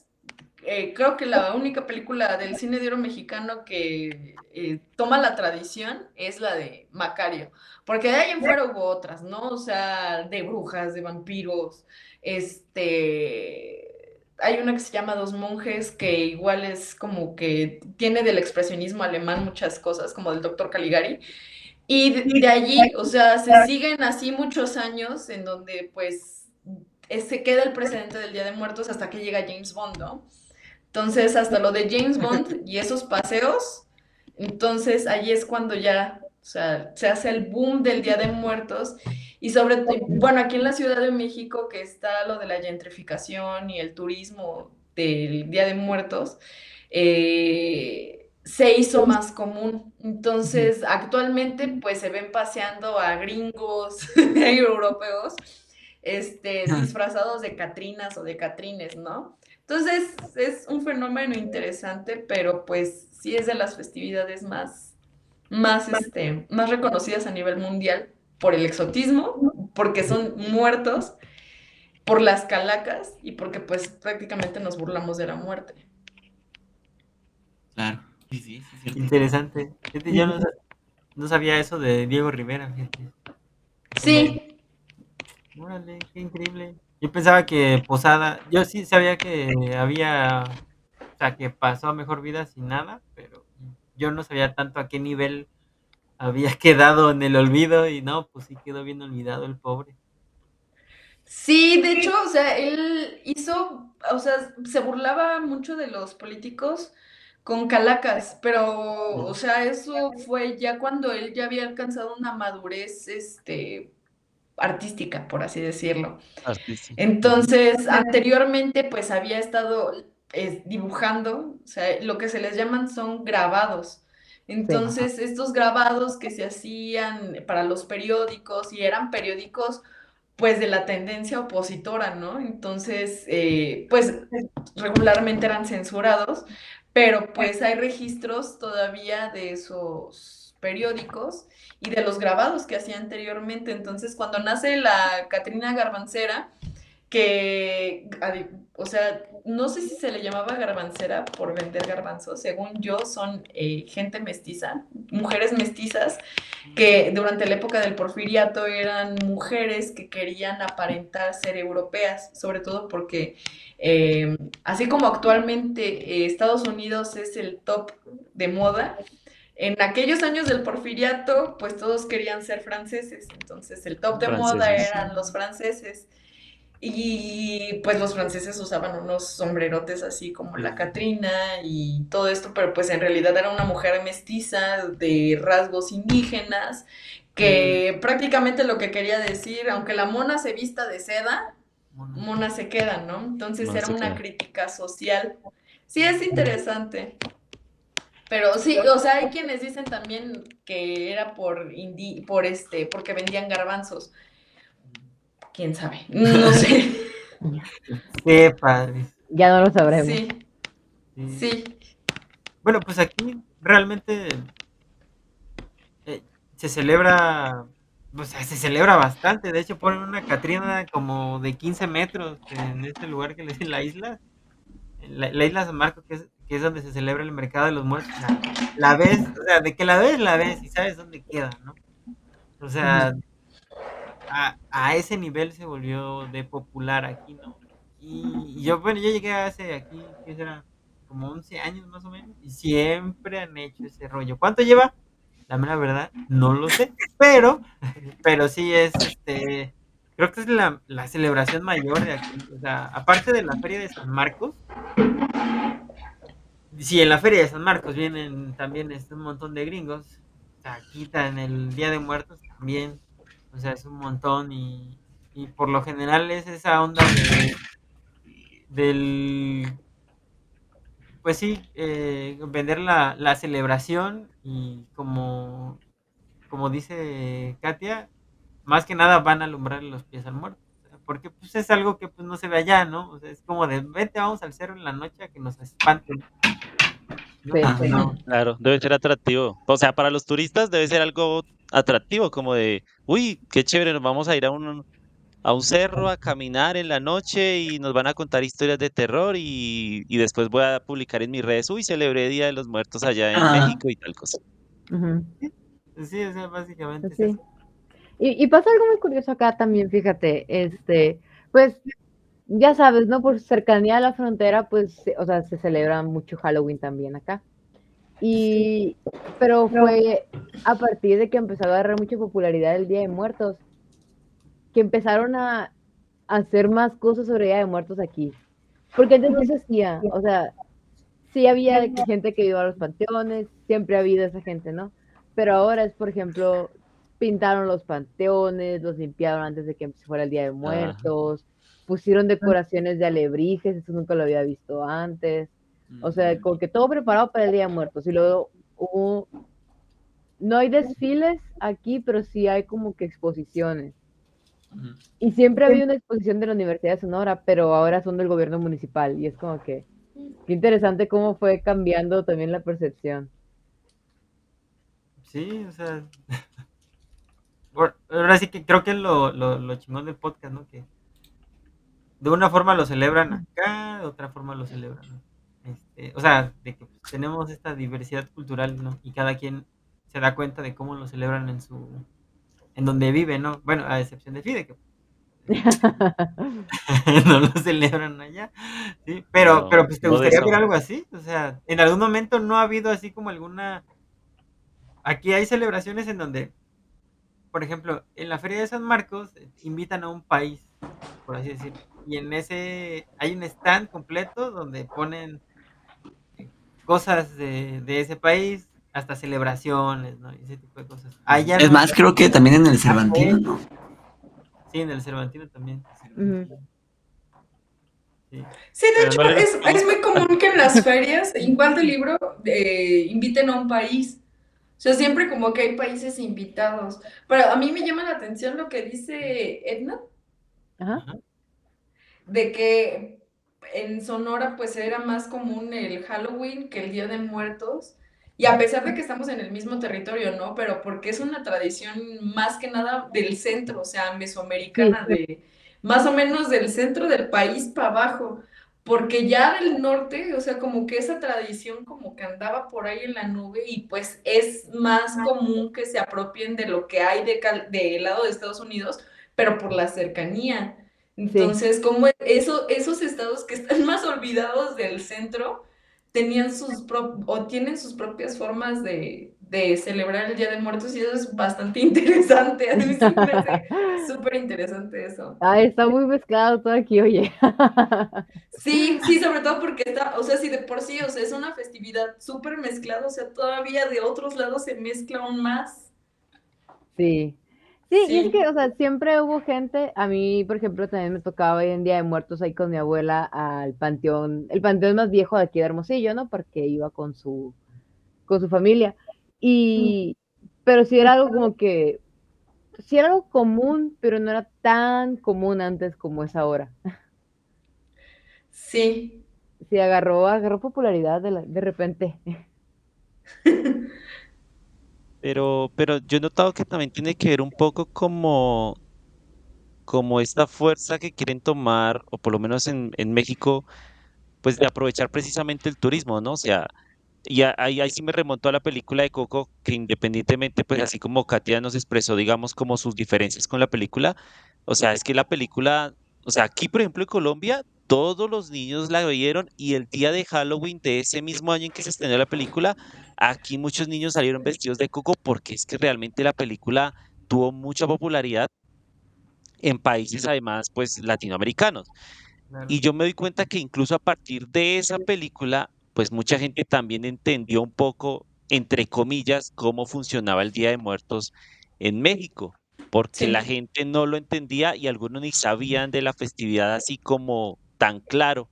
Sí, o de pronto un, alguien historiador, un adulto, un profesor, pues sabía, pero de pronto un adolescente o alguien que poco conocía de esto, poco contacto con libros, o los niños, vuelvo y digo, como los niños, entendieron cómo es la festividad y siento que, no sé, y lo veo así, que como los gobiernos mexicanos, o sea, los gobiernos locales de México, como que también aprovecharon esto y como que, de cierto modo, como que quisieron recuperar eso en la mayoría de estados para precisamente aprovechar pues el turismo, o sea, porque la idea no es como de que si alguien viene a México solo vaya, yo qué sé, a Ciudad de México y ya, y que se quede ahí en eso y vuelva a su país, sino como que esté el interés de recorrer casi cualquier estado o cualquier ciudad y que pueda encontrar esta, estos mismos elementos, llamémoslos destacables de México, en casi cualquier lugar que pueda visitar, ¿no? Y yo, yo lo veo así, ¿no? O sea, desde mi parte, si, si yo quisiera ir a cualquier ciudad de México y que fueran estas fechas, me gustaría encontrarme que casi cualquiera donde yo fuera se pudiera ver cómo celebran el Día de Muertos. Entonces yo lo veo como así, como que quisieron aprovechar eso, porque acá pasó lo mismo, pues precisamente con Encanto. Cuando salió Encanto, que también se volvió de cierto modo, pues popular y eso, eh, en muchos lugares de, Colombia, especialmente en el centro de Colombia, donde las casas se parecen mucho a las de Encanto, son casas así muy coloniales, muy con ese estilo colorido, empezaron a, a venderse más a través de la figura de Encanto. Entonces, em, pers- eh, mucha gente se vestía como los personajes de Encanto y se transformaron en una atracción turística para atraer la gente allá y todo eso. Entonces, lo veo también como así. Sí, y de hecho hay algo interesante, pues eso es algo muy norteño, ¿no? Este, muy de acá del norte de México, pero es que eh, es muy común, ahorita lo que está pasando mucho con el, el actual gobierno, de hecho, es que quieren como que homogeneizar la cultura de tal manera que Sí. lo que le decimos el centralismo, o sea, quieren hacer ver que México es todo homogéneo y que si vas a ver Ah, un desfile de calaveras en Chiapas, lo vas a ver en Chihuahua, pues cuando no. Ah, Eso es algo que está pasando mucho ahorita, que quieren como que, o sea, nos dicen mucho, hay- una, este, una, no, una, no es política, no quiero decir política, pero es una, bueno, es algo que se dice mucho, que dice de que es que éramos hijos de, aztecas, o somos de que somos descendientes de aztecas, pero no es cierto. O sea, en el norte no éramos eso, pues, o sea, y hay, y es muy triste ver, es muy triste ver cómo desplazan a la gente que sí son nativas de aquí por darle prioridad a ese tipo de, de, feste- de festejos, pues.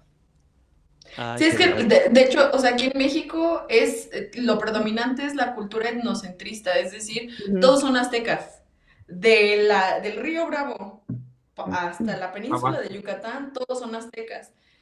Entonces, no, o sea, yo sí, sí conozco ese fenómeno del que dice Edna, porque es el centralismo, entonces lo que domina es lo que hay en el centro y sobre todo en la Ciudad de México.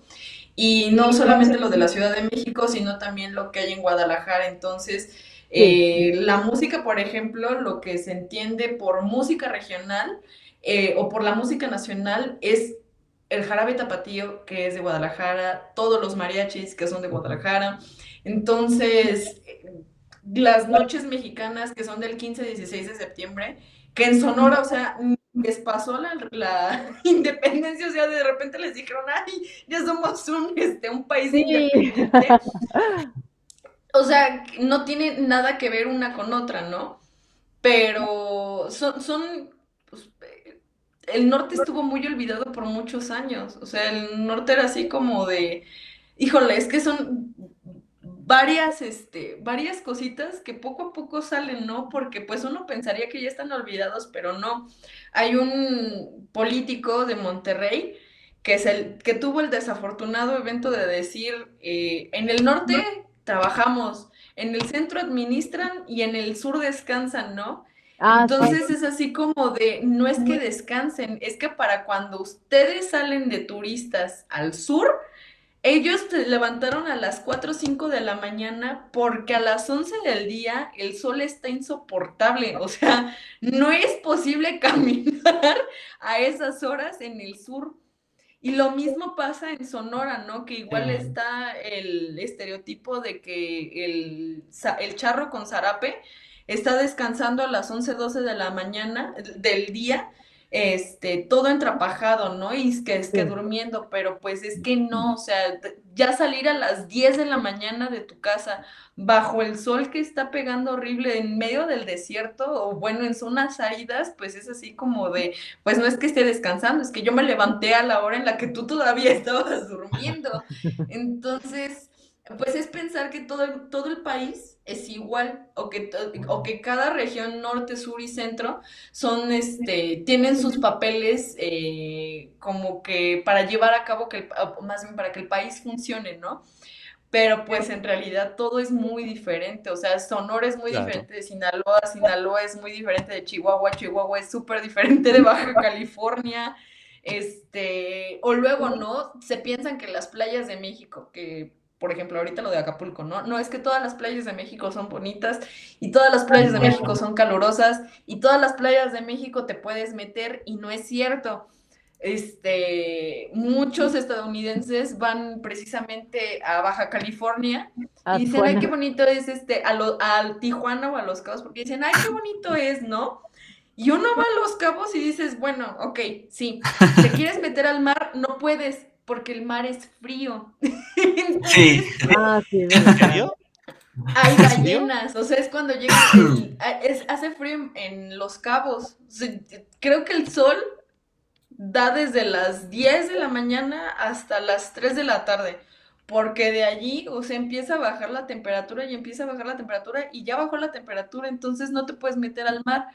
Muy diferente a Cancún o a la Riviera Maya o Acapulco, que ahí casi casi todo el rato hace calor, ¿no? Y la, la playa de Acapulco es súper diferente a la de Cancún, pero la idea que venden es todo México, todas las playas de México son igual que Cancún, y en todas te puedes meter, y en todas puedes hacer lo mismo. Entonces, no. No. Entonces, No. sí, o sea, es una forma de centralizar el país, o sea, de llevar esa cultura, cultura centralista a todo el país, y pues es súper, súper diferente. Sí. Sí. Wow, interesante.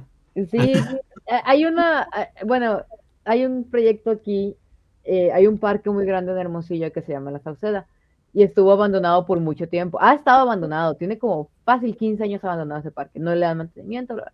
Gobernador que llega, presidente municipal que llega, siempre dice, vamos a arreglar el parque y nunca lo arreglan, ¿no? Y se hacen con el dinero. Bueno, total que llegó este gobernador que le tachan mucho porque él es de Sonora, pero vivió toda su vida en, el- en la Ciudad de México y dijo, voy a hacer que la Sauceda sea el Chapultepec de Sonora. Y es como que, no, no necesita que sea Chapultepec de Sonora, necesita que sea la Sauceda y ya, por favor.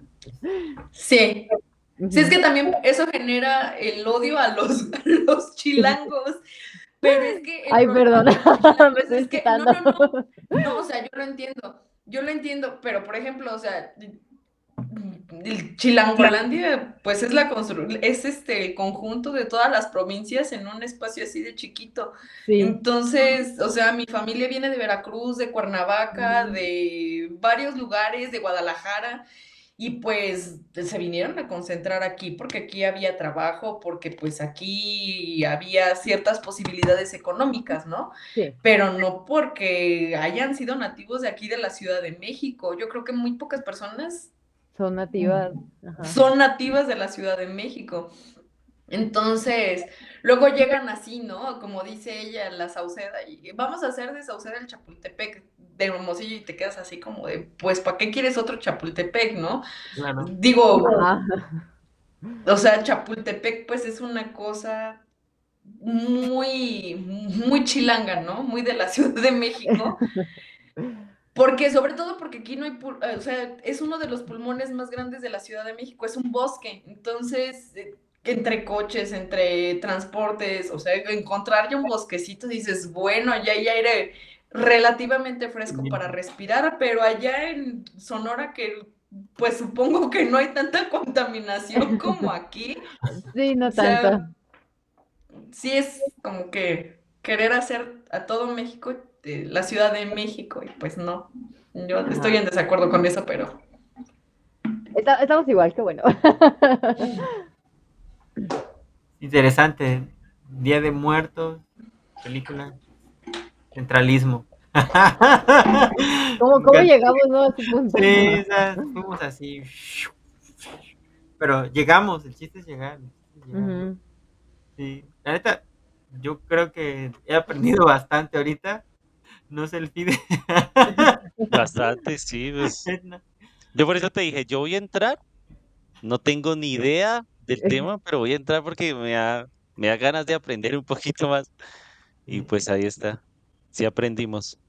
Sí, sí he aprendido bastante. El cómo tengan cuidado con el centralismo. No, pero sí es interesante cómo de un punto, o sea, llegamos ahorita hasta, hasta este último tema y el cómo precisamente, o sea, pues partimos del Día de Muertos, ¿no? Que, básicamente pues es una celebración que se celebraba en gran parte de, de México, pero ha tomado una serie de, o sea, como que toman las características de cada estado y se convierte en otra cosa. Entonces eso también es algo muy interesante de ver y de aprender eh, y el cómo quizás pues, la- las películas, eh, la cultura popular eh, lo representa de otra manera este, y cómo pues no todo es como te lo pintan también. Entonces quizás eso sea lo más, como que el, como- que el, el- objetivo principal de este, de este episodio. Pero para cerrar ya así como que con broche de oro, Katia, cuéntanos, cuéntanos, aparte de lo que ya nos dijiste al principio, eh, qué andas haciendo, qué, nuevos contenidos vas a tener, si se puede, ¿no? O sea, como que un teaser, cuéntanos un teaser trailer. Pues para este mes eh, tengo como que planeado hacer algo de la Revolución Mexicana, porque a mí me gusta mucho la Revolución Mexicana en el cine. Entonces, este, sé que suena aburrido, pero no lo es. Ah, No. sé que suena aburrido, No. pero no lo No, es. claro que no. De hecho, bueno, nada más este, como dato, aquí, ah, bueno, por lo menos este, a Fide le gusta mucho la, la historia, yo, Edna también, a Foco igual, a tu servidor, o sea, somos, somos fanáticos de la historia y de las películas que hablan sobre la historia. Sí, de hecho, bueno, o sea, tengo, tengo así como que planeado, pues como que hacer algo sobre la Revolución Mexicana. Eh, desde la visión mexicana, la visión estadounidense y puede que la visión italoamericana, si me, sí, sí tengo chance, ahora sí que si me alcanza el tiempo, si me da la vida para hacerlo, lo haré. Este, pero sí, va a ser de eso. eh, próximamente voy a hablar de Huesera antes de que acaben estas épocas de, del Día de Muertos. Y este, y pues es como que lo que tengo planeado para este mes. Igual eh, voy a hablar de Radical, la película de Eugenio Derbez. Mm, que no, no, no soy fan de hablar de esta persona, pero, pero pues bueno, no es la película que salió y pues estuvo en Sundance, entonces por algo será. Y este, creo que igual hay una película que se llama. Creo que hay una película que se llama Confesiones, que igual eh, yo creo que sí la voy a reseñar. Y Recursos Humanos. Entonces, ah, y Totem, que ya está, ya va a salir en cines. Ah, esa dicen que Entonces, está pues bien igual buena. esas películas las voy a reseñar, entonces pues ahí esperen el contenido. ¿Sabes cuándo sale? Qué padre. Mándeme. Ah, que si tienes conocimiento de cuándo sale Totem. Mm, vi que va a salir este mes, pero no sé qué día, entonces sé que es de este mes, ¿no? Pero hasta allí. Veremos. Tengo ganas de Sí. Sí, Sí, de hecho es muy buena directora esa, esa, esa directora, es, tiene muy buena propuesta. La película que vi fue la de La Camarista. Mm, Entonces, está, está bastante bien la película y pues supongo que con Totem he de esperar algo similar o mejor. Bueno, que tampoco hay que tener altas las expectativas, ¿verdad? Pero sí, es que te- tengo entendido que ya ese, bueno, ese conozco a alguien que ya la vio en un screen especial allá en la Ciudad de México. Mm. Pero mm, fue un screen, exacto, no fue, no estaba en cines, o sea, no sé cómo la vio tampoco. Le voy a preguntar. Sí. Le voy a preguntar. sí. Y, de- y estuvo en el Festival de Morelia, tengo entendido. Que nada más se exhibió poco, poco tiempo. No. Creo que sí, nada más fue una función o dos, una cosa así. Me comentaron. Es que en el Festival de Cine de Morelia se llegan a exhibir las películas, eh, creo que nada más esa semana. Entonces, o en las pláticas en el, eh, ¿cómo le dicen? No me acuerdo cuál es el nombre, que se tiene la charla con el director.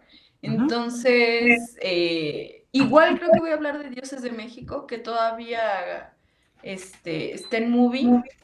Y fue una de las películas que se presentaron en el Festival Internacional de Cine de Morelia, entonces también yo creo que voy a hablar de esa película. Pero sí, tengo entendido de que se pasa casi toda la selección en la semana, pero que tienen una o dos funciones al día. Entonces, sí, a lo mejor y por eso es donde te confundes un poquito. Sí, me confundió. Como que, como que sí. ¿Y, y qué día sacas contenido así? así como, mira, para que el- la gente diga, ah, mira, ya sé que este día, este día y este día. Pues estoy sacando contenido, eh, ya sea lunes, martes, miércoles o jueves. El de mañana sí es extraordinario que lo voy a sacar en viernes porque los viernes no le agarro la onda de qué, qué horario es el bueno para sacar contenido, pero sí, regularmente es o lunes, martes, miércoles o jueves. Ya difícilmente saco en fin de semana porque casi, perdón, casi no tiene como que proyección. Pero sí. Sí, esos más, más o menos van a ser los días. Para que chequen y se suscriban también, Sí. porque ahorita eh, tienes Claro. tu canal de en TikTok y en Instagram. Y Instagram. Y muy pronto donde- Próximamente va a haber YouTube o Facebook. Facebook sí, pero YouTube pues, to- estamos viendo, estoy viendo, estoy considerándolo. Y igual tengo mi can- mi este mi Patreon para que Ah, pues esto jale un poquito más, Ah, hay un poco más de recursos para hacerlo. Entonces, pues igual Claro, el apoyo. ahí con Ajá. ah, sí, Claro, un claro. apoyo. Sí. Ah, y nos los pasas para publicarlo en las redes también. Sí. Ay, porfa. Este, y, ah, porque sí vi que estuviste publicando de tu, no, pero no sabía que era tuyo. O sea, decía Patreon Sí. de, de Sí, el películas, pa- ¿no? eh, De, de. Halloween, ¿no? Sí. Sí, que, bueno, nadie se inscribió porque pues no, creo que no tuvo tanta difusión, pero pues bueno, voy a, voy a hacer unas modificaciones allí con el Patreon para, para que se difunda un poquito más y pues haya pues un poquito más de recursos, digo, de menos para instalar un, un estudio, sí, comprar películas Sí. y eso. Sí, no, pues ahí, ahí pasa. Sería genial. Que hacemos difusión por todos lados también. Que al cabo, pues, el chiste es apoyar Gracias. la mano. No, de nada. No, no es, no es nada. Y pues eh, tu TikTok es Katy Alegría. Katy Alegría. Ajá, Katy Alegría, así todo junto. Igual el Instagram, Katy Alegría. Y Patreon es Cinefilia de Alegría Mexicana. Cinefilia Mexicana de Alegría, algo así. Ya no me acuerdo cómo le puse. ya no me acuerdo cómo le puse, pero fue algo así. A ver, por aquí tiene que estar. ¿Cómo dice? Alegría de Cinefilia Mexicana, así es. ok, ok, perfecto. Ahí están los canales donde Sí. pueden encontrar todo el contenido que hace eh, Katia. Y también recuerden eh, seguirnos a nosotros. Estamos en, redes sociales como arroba backtoplaymx en todos lados. Y estamos en Twitch también, en YouTube.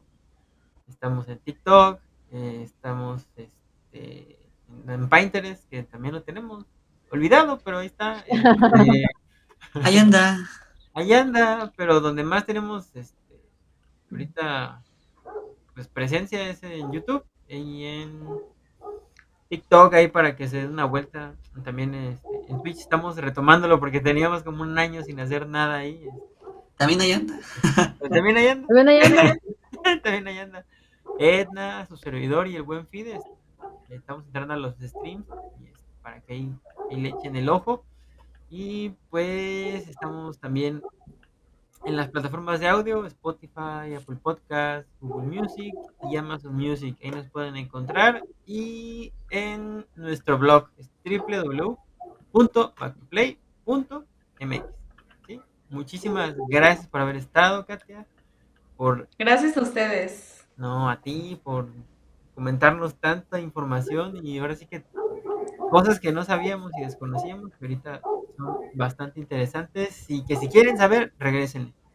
¿sí? Sí. Sí.